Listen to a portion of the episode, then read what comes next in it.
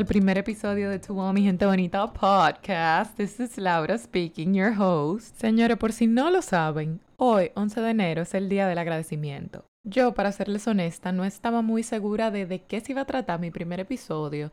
O sea, yo entendía que yo tenía una idea de qué yo quería que fuera, pero después, literalmente, hace como dos días, yo en el carro pensando como que contrale, ese va a ser el primer tema, ese va a ser el primer tema, no estoy segura. Me llegó esta idea a la cabeza de que para un episodio X, como que ah, últimamente se me están ocurriendo muchas ideas y yo la anoto en notes o en algún lado, como que para que no se me vayan, obviamente, y después para yo poder come back to them.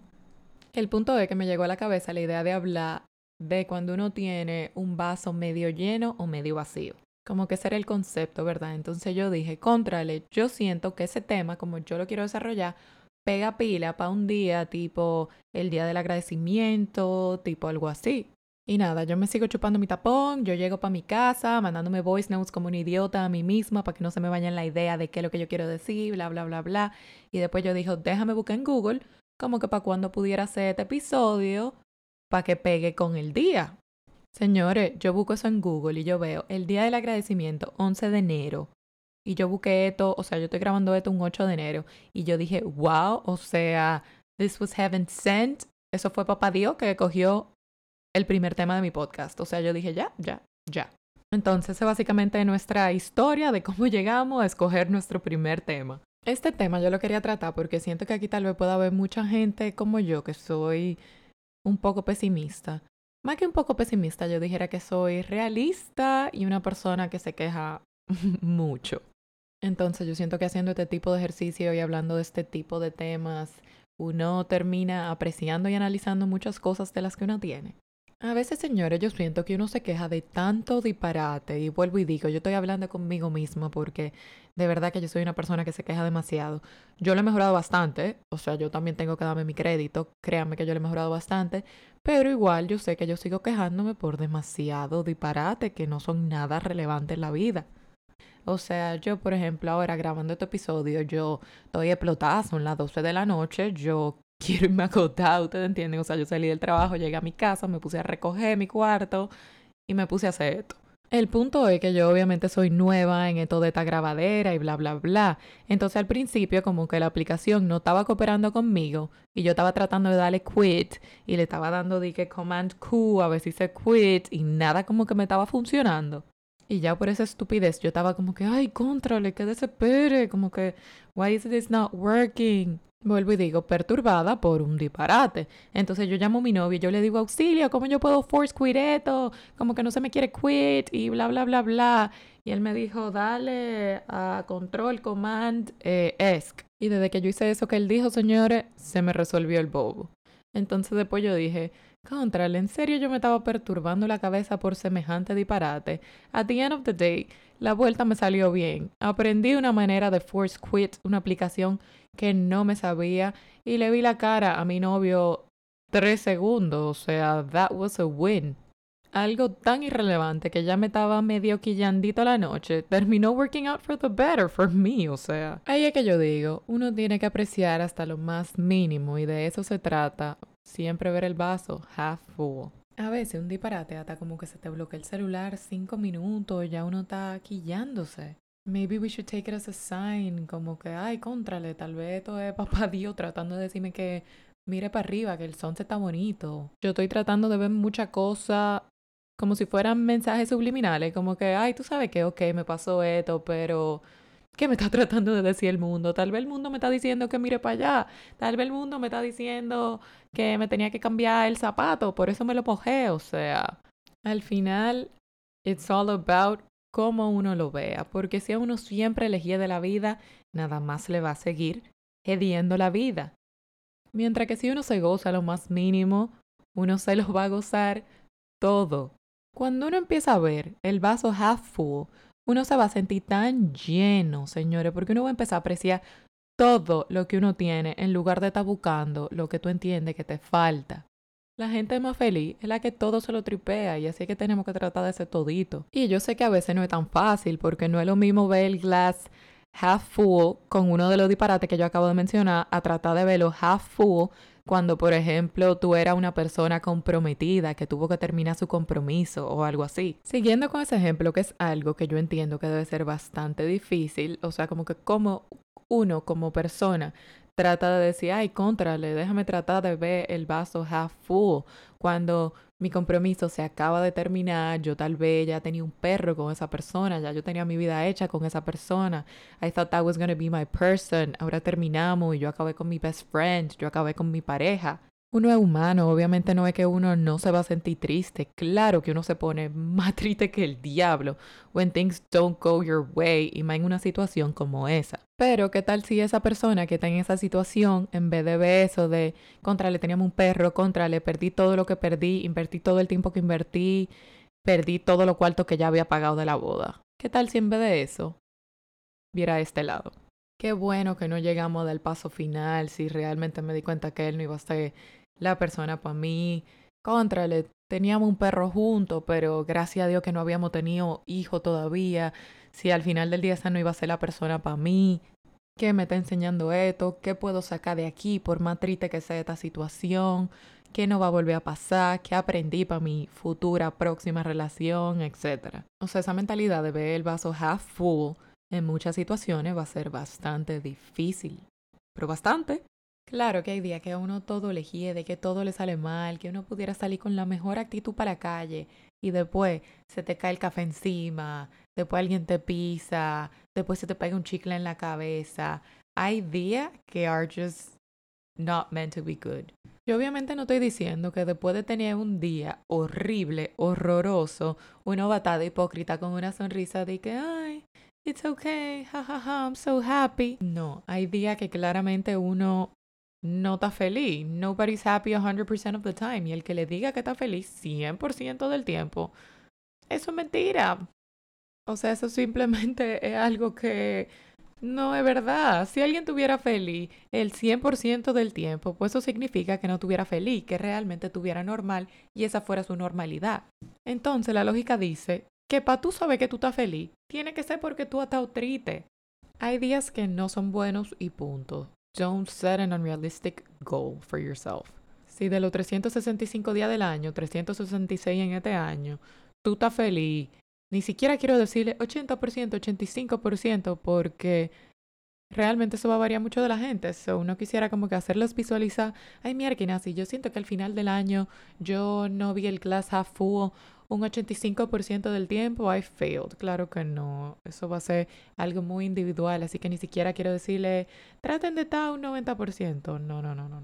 En mi libro personal, si tú hiciste lo mejor que tú pudiste de tratar de ver the glass half full la mayor cantidad de veces que tú pudiera, that's a win. Ver el vaso medio lleno, en mi opinión, no se trata de ignorar el pedazo triste que tú tienes going on in your life. Se trata de reconocer que tú estás triste de algo para poder superarlo. Yo no digo que it's about hiding it o pretending que no está ahí o que it's not something you're feeling, sino que tú trates de embrace el otro lado más. Se trata de reconocer que la tristeza está ahí y que aunque te duele y te ponga triste, tú escoges hacerle énfasis al otro lado. Tú escoges ver lo que sea de la situación que pueda ser bueno, aunque sea lo mismo, en lugar de nada más ver el lado malo. Porque cuando uno está triste, uno tiene que saber que está triste, uno tiene que aceptarlo para poder superarlo. Tú no puedes querer llegar al séptimo piso de una planta sin ni siquiera haber pisado el primer piso. Entonces es un orden que tú realmente no puedes romper. La vida is about perspective. Yo puedo estar en un punto y jurar por Dios que algo es azul y tú estás mirando esa misma cosa que yo estoy viendo desde otro punto y tú puedes estar jurando por Dios que es rojo. Yo no sé si ustedes se acuerdan de hace par de años cuando se pegó la foto del vestido que todo el mundo se estaba volviendo loco. Todo el mundo estaba mindfucked. Y al final era el mismo vestido para todo el mundo. La diferencia es que alguna gente tal vez veía la foto con un chisma de brightness, un chisme de brightness, pero el vestido siempre era el mismo, aunque la gente lo veía diferente. Por eso muchas veces hay mucha verdad para una misma cosa, porque todo depende de cómo uno lo ve. Hay gente que cree que muchos de los quotes que rondan por ahí, appreciate the little things, focus on the little things, na na na na na, na. la gente nada más lo dice porque suenan poético y vaina. Pero a mí entender, la gente que dice eso, que dice no, la gente que vive by eso, are winning in life porque son la gente que de verdad saben siempre ve su vaso half full. Y eso para mí no son disparates, son 100% verdades, porque aquí vengo yo con un ejemplo súper laurístico. Eh, uno está en un tapón y se te mete un motorista como un animal imprudentemente por el lado y tú casi te lo llevas. Ese susto ya te puede amargar par de horas de tu día y tú puedes ver el vaso half empty y decir, contrale, este, que pique, la la la la la la, casi me lo llevo, bla bla bla bla. Pero tú escoges verlos a full y tú dices, Dios mío, gracias a Dios que no me lo llevé. Casi me lo llevo, pero no me lo llevé. You go on about your day, se te olvida los cinco minutos y tú dices, ¿tú sabes qué? Yo me merezco un helado. Y ya.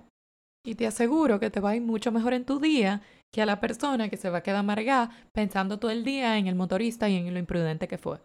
Es muy fácil decir, quiero esto, quiero aquello, me falta aquí, me falta allí, pero la realidad es que uno no sabe toda la gente que anhelara tener eso que tal vez uno está depreciando. Si tú estás oyendo este podcast ahora mismo, primero que nada, gracias, jeje. Segundo, yo espero que tú sepas lo privilegiado que tú eres de poder tener un celular para escuchar este tipo de cosas, de poder ponerme en una bocina, JBL o lo que sea, de poder ponerme en tu carro, eso te lleva a analizar todas las personas que tal vez quisieran eso que tú tienes la posibilidad de tener. Y no me malinterpreten, porque a veces eso puede ser un arma de doble filo, en el sentido de que tal vez alguien pueda pensar, Dios mío, tu papá tiene un consultorio entero armado, ¿cómo es posible que tú no vayas a ser médico y vayas a seguir su legado y aprovechar esa dicha que tienes de tener un consultorio?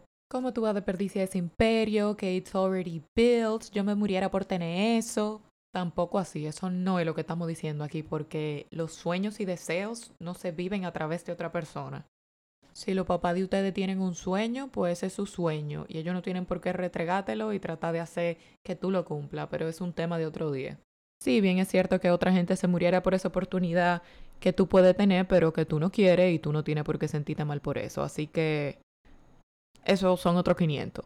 Simplemente lo que yo estoy tratando de decir es que no des por sentado todo lo que tienes, que lo aprecies. Ya sea que lo quieras o no, pero ese simple hecho de tu poder valorar siquiera la opción de tenerlo o no y decidir tú mismo, ya eso es un blessing por el cual te agradecido. Una de las cosas que más yo aprecio en esta vida, que más yo les agradezco a mis papás, es que yo he tenido la oportunidad de conocer muchísimos sitios diferentes, porque ahí es cuando más uno se da cuenta de lo afortunado, señores, que uno realmente es. O sea, eso es una de las razones por la que yo amo tanto viajar, porque uno conoce tanto, ve tanta cosa diferente, aprende tanto, que te hace abrir los ojos a tu entender que realmente uno es un microbio, uno es una hormiguita en este planeta. Para que ustedes entiendan un ejemplo, me acuerdo de una vez que yo andaba de viaje y andábamos con una tour guide porque no hablábamos el idioma. Y mi papá como que se me acercó y me dio un abrazo. Y la tour guide nos vio y nos dijo, wow, yo sí envidio eso porque aquí desde que nuestros hijos cumplen como 5 o 6 años, ya más nunca, como quien dice, los volvemos a tocar. Como que eso simplemente es parte de su cultura y how they grow up. Pero lo digo para que ustedes entiendan como algo tan simple que uno posiblemente hace todos los días sin darse cuenta a cualquier gente, como un abrazo, hay gente que lo envidia y que se muriera por tener uno, señores. Mi mensaje ya va a cerrar aquí con ustedes hoy es, eh, ya que estamos hablando, de vaso de agua, primero que nada, no te ahogues en un vaso de agua, o sea, no deje que cualquier disparate te quite tu paz. Eso es algo que yo personalmente tengo que trabajar mucho. Y dos, hagamos ejercicio de tratar de pasar por lo menos un día, el día de hoy que tú estás escuchando eso, viendo el glass half full que cada pequeña cosa que te pase hoy, que tú entiendas que pueda ser malo, tú te cambies el chip y tú digas, eh, contrale, se me acabó la tinta, qué pereza, voy a tener que cambiar el cartucho. Y tú digas, bueno, pero eso significa que yo la voy a cambiar ahora, entonces voy a tener un cartucho lleno de tinta por pila de tiempo. Así de fácil, con cosas así de sencilla. Si yo logro que tú hoy, así sea, en dos momentos random del día, hagas ese ejercicio de tratar de cambiar ese chip de una vez pensar lo malo en tu cabeza, yo voy a sentir que cumplí mi propósito de este primer episodio. Hablando de, déjame saber qué te pareció, déjame saber si tú lograste eh, la tareita que dejé.